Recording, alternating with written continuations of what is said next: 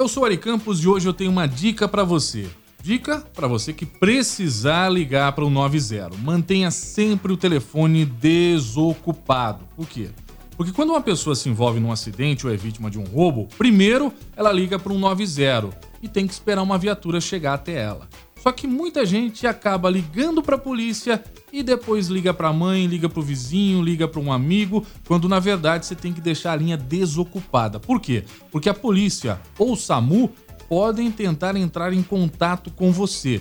Só para você entender, cidades aqui do interior como Araraquara, São Carlos, Matão, tem um 190 centralizado em Ribeirão Preto.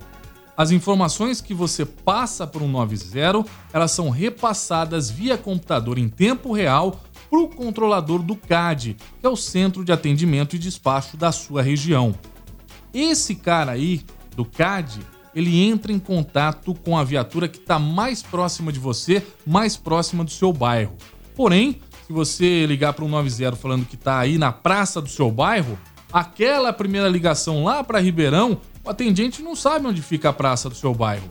É o controlador do CAD que vai tirar essa informação de você, ou seja, vai ligar para você qual praça que é, qual bairro que é, para tentar fazer com que a viatura chegue o mais rápido possível aonde você estiver. Inclusive, o Marcelo Bonholi tem uma outra dica importante sobre isso. Mão na cabeça!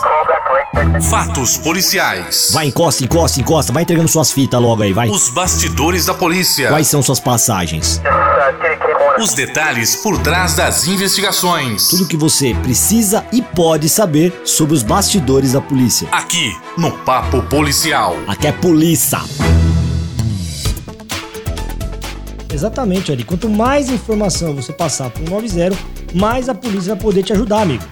Ninguém quer ser roubado e se envolver em um acidente. E não existe treinamento para isso. Não existe um treinamento que vai te explicar o que você vai fazer nessa hora. Então, você vai ter que prestar muita atenção e estar tá muito calmo e coletar o máximo de informações possíveis. Não adianta o pânico. Se for roubado, passa a 190 o maior número de informações que você tiver.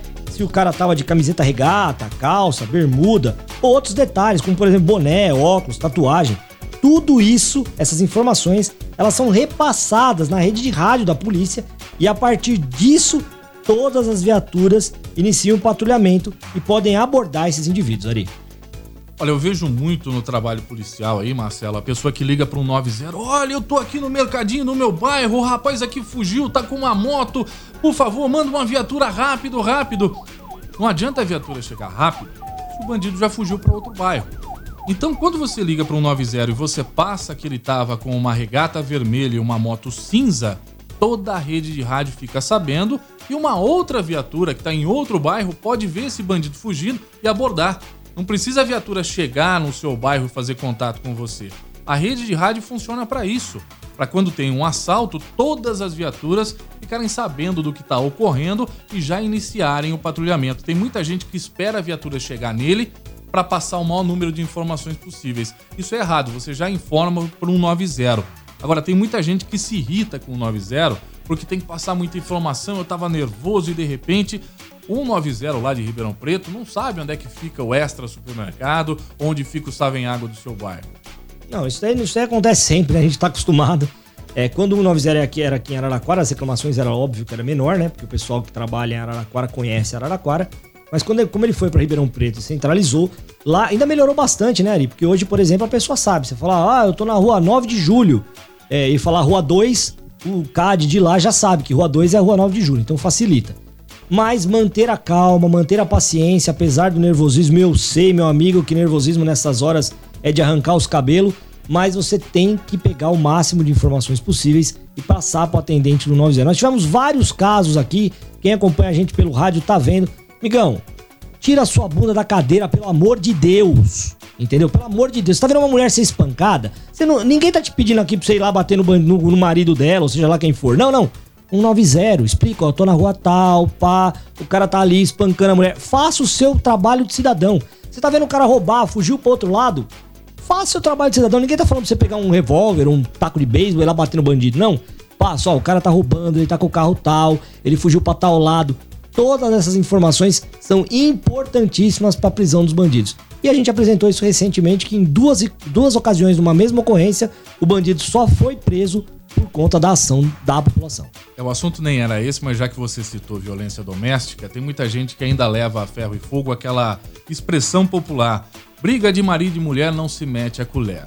Mas nós tivemos vários casos onde a mulher estava em cárcere privado e aí um vizinho ouviu uma certa discussão, desconfiou e ligou para a polícia e a polícia descobriu essa situação de cárcere privado. Então, realmente, você não deve se intrometer na vida dos vizinhos. Mas se você ouviu alguma coisa diferente, faça o seguinte: liga para a polícia, que a polícia sim pode fazer esse papel de lá bater palma escuta, tá acontecendo alguma coisa? E ali o policial vai sentir se a vítima tá acuada, o que que tá acontecendo dentro da residência. Você não precisa se intrometer, mas a polícia pode fazer esse papel.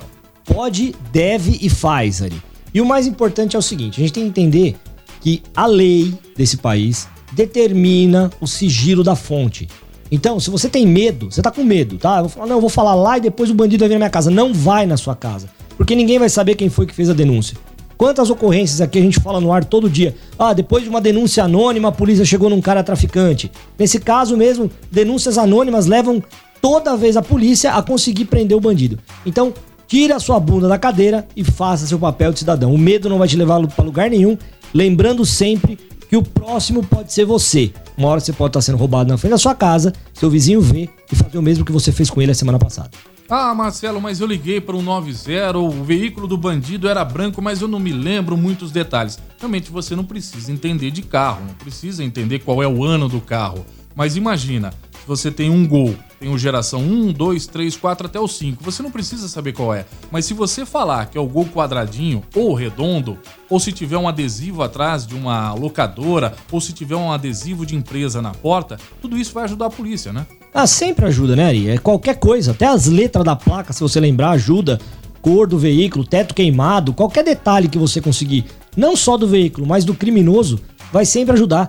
Então, a pessoa correu pra mata. Você acha que a polícia vai procurar na cidade? Não, vai procurar na mata, né, meu amigo? Eliminar, eliminar sempre as outras opções é melhor.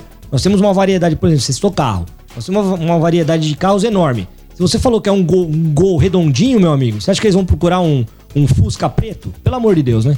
ajuda. Agora você disse aí sobre os números da placa, de repente um veículo esbarrou no seu e fugiu do local do acidente. Lógico que ninguém tem a facilidade para lembrar números e letras é, dessa placa nova. Mas se você tiver certeza, pelo menos, dos números, sempre termina ali 17, 20 ou alguma coisa. Tenha certeza dos números, porque isso também pode ajudar. De repente a placa inteira você não consegue realmente, mas tenha certeza pelo menos dos números, né? É, e aqui em Araraquara, por sorte, né, Ari? A gente tem um sistema de monitoramento interessante que vem funcionando bem. A gente vem vendo soluções de alguns casos aqui em Araraquara através do sistema de monitoramento, vigilância, veículos sendo levantados, o caso do atropelamento lá daquela moça na abdunagem. Então a gente tem bastante situações onde é, as, as, as informações são colhidas através do sistema de monitoramento. E dessa forma, você pegou, vai, ah, o final da placa é 20 e é um gol quadrado.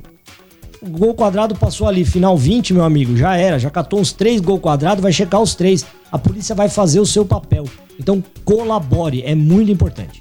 Marcelo, obrigado aí pela sua participação, pela sua visão em cima dos fatos, mas é, eu queria falar que nós estamos todos os dias na TV Cultura Paulista pelo canal digital 7.1 e pelo 12 no canal da NET.